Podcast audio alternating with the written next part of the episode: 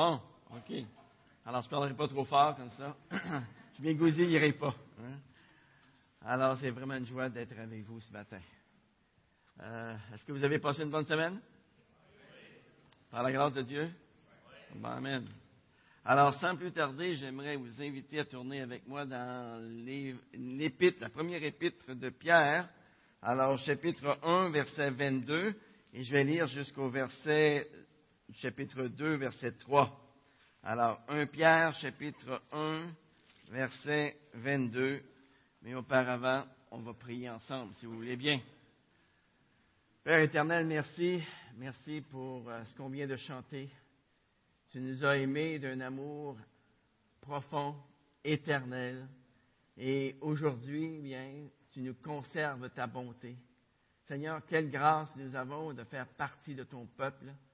Nous sommes le troupeau de ton pâturage, nous dit le psaume 100. Seigneur, tu nous entoures par derrière et par devant. Tu gardes ta main toute puissante sur nous, sur chacun de tes enfants.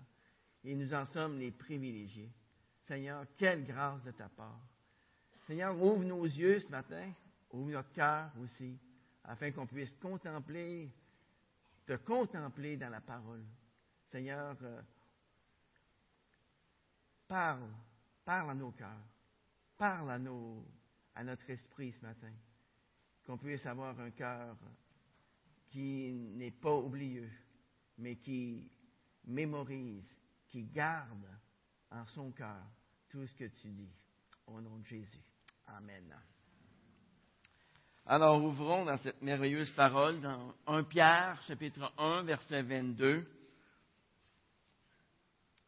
où l'apôtre Pierre va dire à tous ceux qui sont étrangers dans la dispersion, après avoir purifié vos âmes dans l'obéissance à la vérité, en vue d'un amour fraternel sincère, aimez-vous les uns les autres ardemment et de tout cœur. Vous qui avez été régénérés, non par une semence corruptible, mais par une semence incorruptible, par la parole vivante et permanente de Dieu. Car toute chair est comme l'herbe, et toute sa gloire comme la fleur de l'herbe. L'herbe sèche, la fleur tombe, mais la parole du Seigneur demeure éternellement. Cette parole est celle qui vous a été annoncée par l'Évangile. Rejetez donc toute méchanceté et toute fraude, l'hypocrisie, l'envie et toute médisance. Désirez, comme des enfants nouveau-nés, le lait pur, le lait non frelaté de la parole, afin que par lui vous croissiez pour le salut. Si vous avez goûté que le Seigneur est bon. Si vous avez goûté que le Seigneur est bon. Au début des années 1900, sur un échafaudage situé au troisième étage d'un chantier, un ingénieur en bâtiment trébuche et tombe tête première vers le sol. Et là au sol, un maçon lève les yeux en même temps. Et là, il regarde l'endroit où va avoir lieu l'impact. Et il s'aperçoit que l'impact va avoir lieu exactement là où il est. Et au lieu de se sauver, qu'est-ce qu'il fait? Il tend les bras comme ça. Et il saisit l'ingénieur qui tombe tête première, qui tombe sur lui.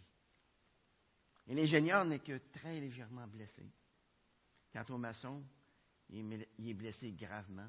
Il va rester handicapé pour le restant de ses jours. Il ne pourra plus travailler. Bien des années plus tard, un journaliste a été trouvé l'accidenté. Il lui a demandé comment est-ce que l'ingénieur l'avait traité? Et celui-ci déclare Il m'a donné la moitié de tout ce qu'il possédait, y compris ses actions dans son entreprise. Il s'inquiète constamment de mes besoins. Il ne laisse jamais manquer de quoi que ce soit. Presque à chaque jour, il me donne une preuve de gratitude et d'intérêt. Et ça me fait penser à une autre histoire. Notre histoire. Nous, en tant que croyants nés de nouveau, nous ne devons jamais oublier que sur le mont Golgotha, un remplaçant a pris de plein fouet le choc de tous nos péchés. Il nous a sauvé la vie alors qu'on plongeait la tête première vers une éternité en enfer, sans Dieu, sans espoir. La Bible nous dit dans Ésaïe 53, verset 5, qu'il a été blessé pour nos péchés, brisé pour nos iniquités. Le châtiment qui nous donne la paix est retombé sur lui. Et c'est par ses meurtrissures que nous sommes. Et peu avant sa mort, Jésus a dit à ses disciples, Quiconque veut être grand parmi vous, qu'il soit le serviteur de tous. Et quiconque veut être le premier parmi vous, qu'il soit votre esclave. C'est ainsi que le Fils de l'homme est venu, non pas pour être servi, mais pour servir et donner sa vie en rançon pour beaucoup. Être un serviteur aimant, ça c'est le signe distinctif d'un missionnaire pour Dieu dans ce monde. Et comment nous, en tant que missionnaires pour Dieu dans ce monde, pouvons-nous être des serviteurs aimants dans notre vie de tous les jours? La réponse est simple. C'est en ne vivant plus pour nous-mêmes, nous dit la Bible. Hein? C'est en vivant pour celui qui est mort et ressuscité pour nous. C'est en vivant pour les autres. Ça, c'est bien beau en théorie. Hein. C'est bien beau sur papier. Mais vivre pour les autres dans notre vie de tous les jours, ce n'est pas toujours évident.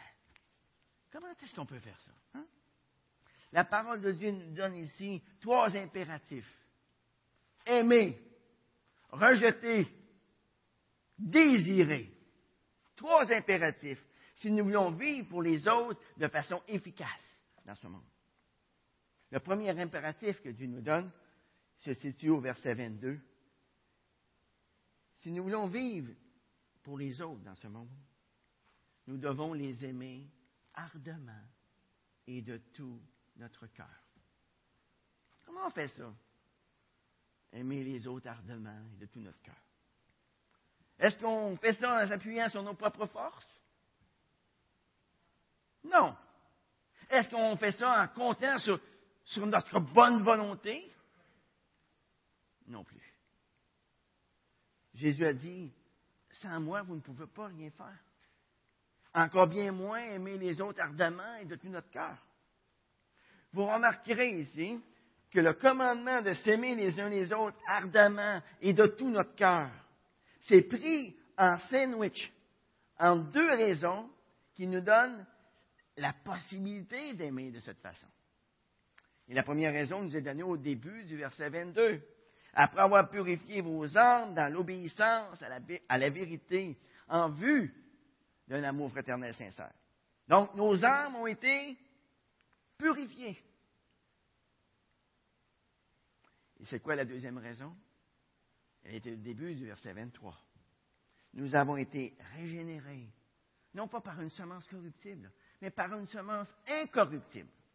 On a été régénérés par la parole vivante, permanente de Dieu. Vous savez, si nos âmes n'ont pas encore été purifiées, et si nous n'avons pas encore été régénérés, c'est impossible pour nous d'être des serviteurs aimants. Nos âmes doivent d'abord être purifiées. Nous avons besoin de naître de nouveau pour cela. Tout juste avant d'aller à la croix, Jésus a dit à ses disciples, je vous donne un commandement nouveau. Aimez-vous les uns les autres. Et c'est ce qui vient par la suite qui est difficile. Comme je vous ai aimé, aimez-vous les uns les autres. À ceci, tous connaîtront que vous êtes mes disciples, si vous avez de l'amour les uns pour les autres. Connaissez-vous un bon test, vous autres? Pour savoir si une personne a réellement expérimenté un changement de cœur, une conversion du cœur. pour savoir si une personne a réellement été purifiée? Eh bien, on a la réponse au verset 22. Cette personne aime les autres ardemment et de tout son cœur. C'est la preuve que nous sommes passés de la mort à la vie. C'est la preuve que nous avons la vie éternelle. C'est la preuve que nous sommes devenus des enfants de Dieu. Tout comme l'aiguille de la boussole indique tout naturellement le nord. Le véritable croyant pratique tout naturellement l'amour envers les autres. Pourquoi? Pourquoi? Parce qu'au moment de notre conversion, eh bien, nous avons reçu une nouvelle nature, la nature de Dieu. Dieu est amour. C'est ça sa nature. Au moment de notre conversion, son amour a été déversé dans notre cœur, dans nos cœurs, par le Saint-Esprit qui nous a été donné. Cet amour n'est pas une réaction forcée. Hein. C'est une réaction qui est spontanée. Spontanée. C'est de l'abondance du cœur que la bouche parle. C'est de l'abondance du cœur que la main agit. C'est simple. Nous ne nous aimons pas les uns les autres parce qu'on est obligé de le faire. Oh, tu sais, après tout, moi je suis chrétien, hein?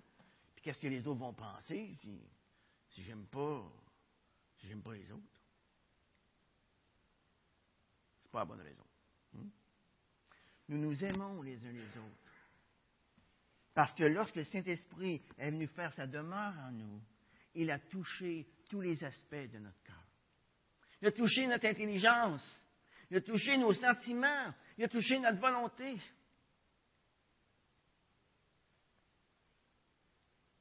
Ce que Dieu est détermine ce que nous sommes. Et c'est d'ailleurs ce que le passage de Jean 4, verset 17 nous dit. Hein? Tel il est lui, tel nous sommes dans ce monde. Notre reconnaissance de Dieu, notre, connaissance de sa parole, hein? notre reconnaissance envers Dieu, notre connaissance de sa parole, n'ont pas pour but de nous faire grossir la tête, mais ça a pour but de nous faire grossir le cœur, pour que nous puissions agir envers les autres en action et en vérité, avec grâce, avec grâce. À la croix, Dieu nous a révélé son amour, les amis. Il a, offert aux hommes la possibilité d'être sauvés par la foi. Nous ne pouvons pas imaginer une manifestation plus claire de l'amour de Dieu. L'amour de Dieu nous place tous devant une obligation. Si Dieu nous a tant aimés, nous devons, nous aussi, nous aimer les uns les autres. Vous savez, quand nous avons réellement compris ce que Dieu a fait pour nous à la croix, il y a une réaction tout à fait normale qui en découle. Il y a un amour pour Dieu qui se développe à ce moment-là. Et cet amour pour Dieu nous pousse à nous aimer les uns les autres. Lorsque nous commençons à comprendre ce que Dieu est, lorsque nous commençons à comprendre qu'il a fait pour nous à la croix, nous ne pouvons pas faire autrement que de nous aimer les uns les autres. Il y a bien des années, j'ai connu un homme de 25 ans qui, malgré des études universitaires, était sans aucun but dans la vie. Cet homme ressentait un vide immense dans son cœur. Cet homme avait de la crainte face à l'avenir. Il y avait beaucoup d'angoisse face à la mort. Cet homme, malgré toutes les apparences extérieures, était terriblement malheureux parce qu'il ne trouvait aucun sens à la vie. Aucun sens à sa vie sur Terre. Et un soir, le 3 septembre 1973, à 19h30, une personne lui a osé lui parler de l'amour de Jésus pour lui. Cet homme a été conquis par l'amour de Dieu. Et ensuite, il a pu parler de cet amour aux autres. Et d'autres ont pu connaître le Seigneur à leur tour. Vous savez, l'amour de Dieu, c'est quelque chose de contagieux. Nous qui avons cru en Christ, nous qui avons connu le merveilleux amour de Dieu, nous ne pouvons pas le garder pour nous-mêmes. Tout autour de nous, il y a des gens qui vivent des vies vides, des vies malheureuses. Il y a des gens qui ont, peur, peur face à la mort. Et tout cela parce qu'ils ne connaissent pas l'amour de Jésus pour eux. Comment pouvons-nous les aider, ces gens-là? Eh bien, vous savez, les gens sont plutôt sceptiques aujourd'hui. Hein? Et ceux qui nous entourent ne croiront pas que Dieu les aime s'ils ne voient pas l'amour de Dieu à l'œuvre dans nos vies. Vous savez, Jésus ne s'est pas contenté de prêcher l'amour de Dieu. Il a démontré cet amour en donnant sa vie sur la croix. Et aujourd'hui, il attend de ses disciples non seulement qu'ils proclament le merveilleux message d'Évangile, mais aussi et surtout qu'ils vivent le message de l'Évangile au quotidien, dans leur vie de tous les jours. Les gens ont un besoin extrême d'amour qui s'exprime en action et en vérité. Être un missionnaire de Jésus-Christ dans ce monde, ça demande un engagement envers lui. Un engagement qui nous coûte toujours quelque chose. Aujourd'hui, plusieurs semblent penser qu'ils peuvent vivre leur vie chrétienne sans avoir à passer par des souffrances, sans avoir à passer par des épreuves. Ils pensent que la vie chrétienne, ben, c'est un champ de roses, sans épines. Eh bien, si on pense ça ce matin, on est en train de se séduire nous-mêmes. Nous sommes comme endormis sur la ligne de feu et nous ne sommes pas en train d'être des missionnaires pour Dieu dans ce monde. Aujourd'hui, par la façon de vivre de ceux qui lui appartiennent, Dieu veut se révéler au monde. Et notre amour pour les autres révèle l'amour de Dieu à un monde qui en a désespérément besoin. Souvenons-nous d'une chose c'est que le Dieu invisible est rendu visible au monde qui nous entoure lorsque nous nous aimons les uns les autres.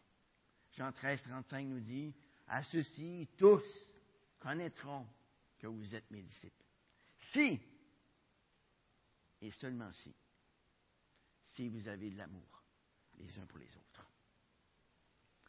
Le deuxième impératif que Dieu nous donne si nous voulons vivre pour les autres, c'est de rejeter toute méchanceté, toute fraude, l'hypocrisie, l'envie, toute médisance.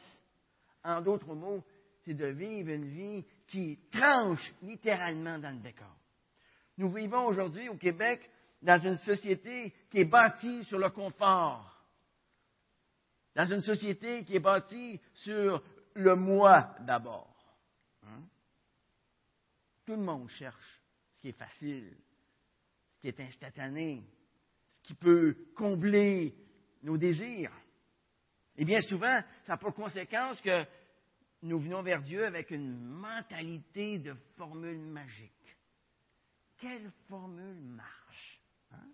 Sur quel bouton dois-je presser afin d'avoir la victoire sur mes tendances négatives? Nous aimerions devenir des gens matures spirituellement, sans qu'il y ait le, moindre désagrément, sans qu'il y ait la moindre souffrance, sans qu'il y ait le moindre effort. Dans le domaine spirituel, ben, ce n'est pas comme ça que ça marche. Hein? Il n'y a pas de chemin facile pour devenir mature spirituellement. Aujourd'hui, il y a une sorte de prédication évangélique qui donne l'impression qu'aussitôt que vous êtes devenu chrétien, mais tous vos problèmes vont être résolus. T'en auras plus de problèmes, mon homme. T'en auras plus. Pas merveilleux, hein? Vous n'aurez plus à lutter contre les vices tels que la fraude, l'hypocrisie, l'envie, la médisance. Mais ça, c'est tout ce qui est plus faux. C'est tout ce qui est plus faux, ça. Ce que Pierre demande ici aux élus de Dieu, c'est quoi? c'est de renoncer à ces vices-là. C'est de les ôter du milieu d'eux. Et nous avons, nous aussi, à faire la même chose. Et cela de façon constante, de façon répétée. Pourquoi devons-nous nous débarrasser de toute méchanceté? Mais parce que ça empoisonne toutes nos relations. Notre relation avec Dieu, notre relation avec les autres. Et la manière de se débarrasser des vices qui sont décrits au verset 1, c'est de dépendre de Dieu à chaque jour. À chaque jour. C'est lui qui est notre tout. Hein? C'est lui. Et si c'est lui qui est notre tout, eh bien, on ne cherche pas à envier les autres. Si c'est lui qui est notre tout, ne cherchons pas à frauder les autres. Et si c'est lui qui est notre tout, ne chercherons pas à médire des autres, à calomnier les autres. Un bon test pour savoir si j'ai bel et bien rejeté toute méchanceté dans ma vie, c'est de me poser la question suivante. Qu'est-ce qui arrive, Gilles, lorsque quelqu'un te blesse? Bonne question. Hein? Est-ce que Gilles, tu gardes rancune? Est-ce que Gilles, tu développes de l'amertume? Ou bien tout simplement, tu pardonnes à l'autre comme Dieu t'a pardonné? Romains 5.8 nous dit que Dieu prouve son amour envers nous, en ce que lorsque nous étions encore des pécheurs, Christ est mort pour nous. Christ est mort pour nous. Est-ce que je suis prêt à pardonner? Est-ce que je suis prêt à mourir, même pour mes ennemis? Jésus l'a fait. Lorsque je réalise tout ce que Dieu m'a pardonné, sans qu'il n'y ait eu aucun mérite de ma part, je réalise que je n'ai pas le droit de refuser le pardon à qui que ce soit. Je n'ai pas le droit. Dans l'histoire des vingt derniers siècles de l'Église, quels ont été les résultats lorsque les chrétiens ont décidé de rejeter toute méchanceté, toute fraude, l'hypocrisie, l'envie, toute médisance? Qu'est-ce qui s'est passé? Eh bien, on n'a qu'à regarder les martyrs. Hein. Bien souvent, ils ont réussi à convaincre leur bourreau de se donner à Christ à cause de leur amour, à cause de la bonté, à cause de la, compassion qui rayonnait de leur vie. Vous savez, Jésus a fait la même chose avec le larron sur la croix, qui le blasphémait au point de départ. On voit ça dans Matthieu 27, 44. Il n'y a pas juste le larron de gauche qui blasphémait, le larron de droite aussi. Jusqu'à temps que le larron de droite commence à comprendre la personne qui était à ses côtés, que c'était le roi, le roi des rois, le Seigneur des seigneurs. Si nous regardons le 20e siècle, vous savez, il n'a pas été différent des autres. Malgré toutes les calamités qui se sont produites au 20e siècle, il y a quand même des choses merveilleuses qui se sont produites au milieu de nous. Par exemple, pendant les 70 ans de communisme, les chrétiens de Russie ont subi l'emprisonnement, ils ont subi la torture, ils ont subi la mort uniquement à cause de leur foi. Bien qu'ils aient été haïs sans cause, ils pardonnaient à leurs bourreaux. Et certains d'entre eux ont donné leur vie à Christ par l'amour, la compassion qui rayonnait de leur vie. La même chose s'est produite en Chine entre les années 1949 et 2000. En 1949, il y avait 750 000 chrétiens en Chine. Les missionnaires sont partis. Et ceux qui ne sont pas partis se sont fait massacrer. Mais savez-vous une chose? Dieu a béni. En 1949 et l'an 2000, selon certaines sources, eh bien, le nombre de chrétiens a passé de 750 000 à environ 100 millions. Incroyable. Hein? Vous savez, lorsque nous rejetons toute méchanceté, lorsque nous rejetons toute fraude, lorsque nous rejetons l'hypocrisie, l'envie, la médisance, nous devenons crédibles pour le monde qui nous entoure. Nous devenons attirants pour eux. Si nous voulons véritablement être des instruments utiles entre les mains de Dieu. Nous devons nous débarrasser de tous les vices qui sont décrits au verset 11. Notre société d'aujourd'hui a un besoin désespéré de personnes qui remplacent la méchanceté par la bonté. Notre société d'aujourd'hui a besoin de personnes qui remplacent la fraude par l'honnêteté. Des personnes qui remplacent la médisance par la louange. Des personnes qui remplacent l'hypocrisie par la sincérité. Des personnes qui remplacent l'envie par l'amour. Ça, c'est la sorte de comportement qui nous identifie à Christ. Lui qui, injurié, ne rendait pas l'insulte. Lui qui, souffrant, ne faisait pas de menace, mais s'en remettait à celui qui juge, justement. Lui qui a porté nos péchés en son corps sur le bois, afin que, mort à nos péchés, nous vivions pour la justice, lui dont la meurtrissure nous a guéris. Le troisième impératif que Dieu nous donne si nous voulons vivre pour les autres, c'est de désirer, comme des enfants nouveau-nés, le lait pur de la parole. On voit ça dans au verset 2.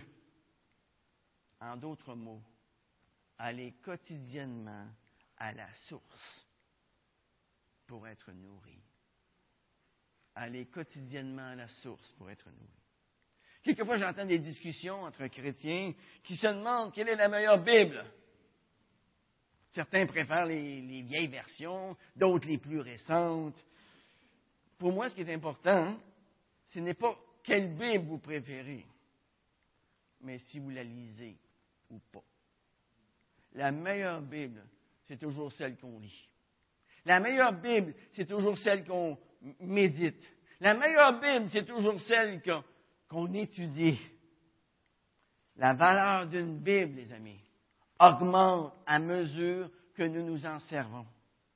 Un missionnaire pour Dieu dans ce monde fait de sa Bible l'outil le plus important de sa vie. C'est son épée. Hein? C'est son épée. Une Bible qui tombe en morceaux appartient habituellement à quelqu'un qui fait de ce livre ses délices. Et la Bible fait de cette personne-là non pas quelqu'un qui tombe en morceaux, mais quelqu'un de solide dans sa foi, quelqu'un de, de solide face à l'adversité. Le mot désirer, ici au verset 2, c'est un mot qui est très fort en grec. Ce mot aurait pu être traduit par ayez un besoin dévorant. Ayez un besoin irrésistible. Étant né de nouveau, étant reconnaissant de la valeur permanente, éternelle de la parole de Dieu. Eh bien, nous en avons un besoin maladif, comme un nouveau-né qui désire le lait de sa mère. Mon épouse a eu le privilège d'allaiter nos trois enfants. Et durant les premières semaines de leur vie, durant les premiers mois, eh bien, nos, nos petits avaient un besoin dévorant, un besoin irrésistible du lait de leur maman. Et lorsque le temps de les nourrir arrivait, ils le faisaient savoir. Je peux vous le dire. Hmm? Et si leur mère tardait à venir, eh bien, ils remplissaient la maison de leurs cris retentissants, stridents. Hein? Et là, je regardais leur mère et je disais, c'est le temps, c'est le temps. Hmm? C'est le temps. Et à partir du jour, vous savez, c'est jusqu'à ce qu'ils n'aient plus besoin du lait de leur mère, eh bien, ils ont désiré ce lait-là jusqu'à la fin. Est-ce qu'on a besoin du lait, la parole de Dieu?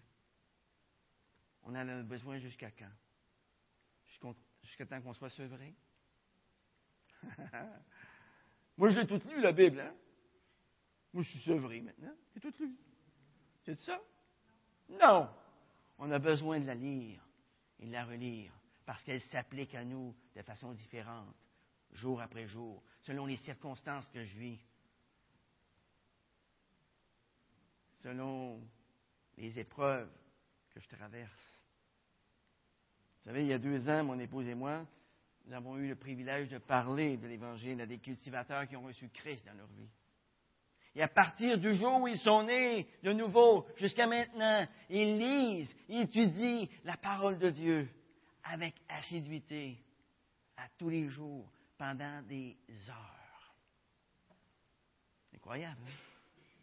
Ils désirent, ils ont ce, ce désir dévorant. Ils ont ce désir irrésistible pour la parole de Dieu. Vous savez, mes amis, celui qui ne fait que prendre de petites bouchées de la parole n'acquiert jamais un goût irrésistible pour elle. Il souffre de malnutrition spirituelle. Et par conséquent, il résiste mal à tous les virus que le diable lui envoie. Ici, la parole de Dieu nous exhorte, désirez, désirez comme des nouveau-nés le lait pur de la parole, afin que vous croissiez pour le salut. Si vous avez goûté, si vous avez goûté que le Seigneur est bon. Mes amis, lorsque vous faites face au stress, qu'est-ce qui vous aide à placer votre espérance sur la grâce de Dieu? Plutôt que de vous fier à vos capacités pour résoudre votre problème. Qu'est-ce qui vous aide? Eh bien, nous nous rappelons à ce moment précis combien le Seigneur est bon, n'est-ce pas?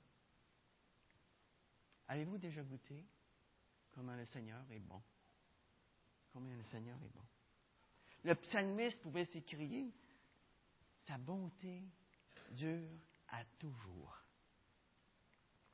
Est-ce que goûter à la bonté du Seigneur est pour nous de loin préférable à quoi que ce soit d'autre? Si oui, nous allons l'affirmer à quiconque nous demande raison de l'espérance qui est en nous. Y a l'exemple du psalmiste. Nous ferons de l'éternel nos délices. Le Seigneur sera notre trésor.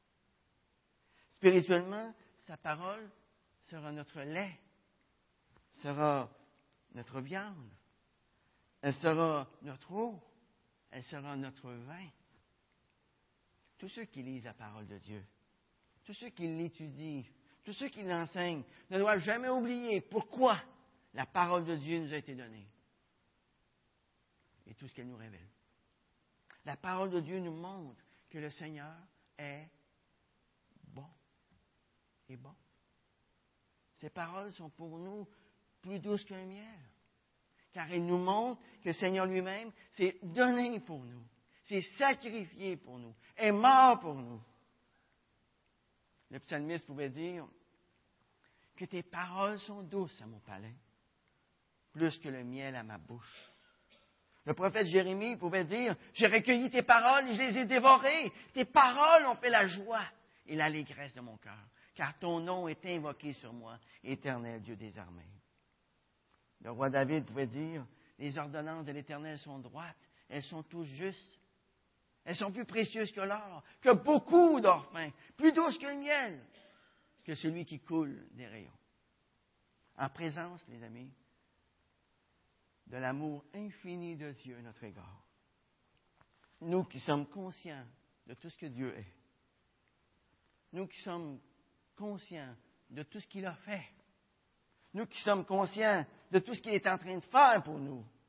Sommes-nous prêts ce matin à aimer nos semblables d'une façon telle que le monde qui nous regarde vivre réalise que là où la haine et l'amour superficiel existent, eh bien, il y a encore des gens ici-bas qui, parce qu'ils sont des disciples de Jésus-Christ, sont prêts à se sacrifier pour que d'autres puissent avoir la vie.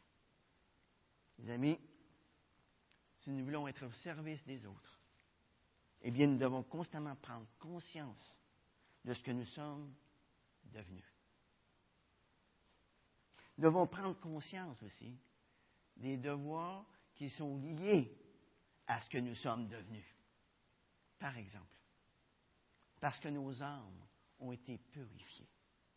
Dieu nous appelle à nous aimer les uns les autres ardemment et de tout notre cœur. Parce que nous avons été régénérés par la parole vivante permanente, éternelle de Dieu. Dieu nous appelle à nous débarrasser du péché, à rejeter toute méchanceté, En fait, Dieu nous appelle à vivre une vie qui tranche dans le décor, une vie qui n'est pas comme les autres. Parce que nous avons goûté que le Seigneur est bon.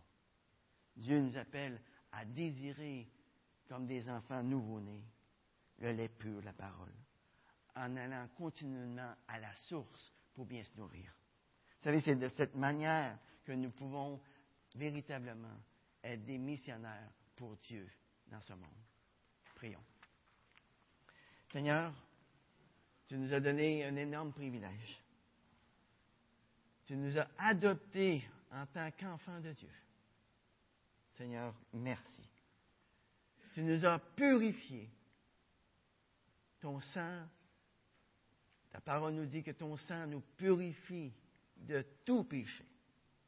Nous avons été régénérés par la parole vivante, permanente, éternelle de Dieu. Nous avons bu, Seigneur, nous avons bu le vin de ta parole. Nous avons goûté et nous goûtons encore, jour après jour, combien toi tu es bon. Seigneur, quel privilège pour nous de répandre l'amour que nous avons reçu de toi vers d'autres personnes. Seigneur, délie nos langues. Parle à chacun de nos cœurs. Ouvre-les, Seigneur, pour qu'on puisse répandre cette bonne nouvelle dans une joie complète, une joie parfaite. Seigneur, remplis-nous d'un amour qui fait preuve de patience envers les autres, même si pour cela on doit souffrir. Seigneur, fais de nous des missionnaires véritablement engagés dans ce monde. Et nous te prions, Seigneur Dieu, afin que cette parole ne tombe pas dans des oreilles oublieuses, mais qu'on puisse pratiquer jour après jour ce que tu nous demandes. C'est-à-dire aimer, aimer, rejeter et désirer.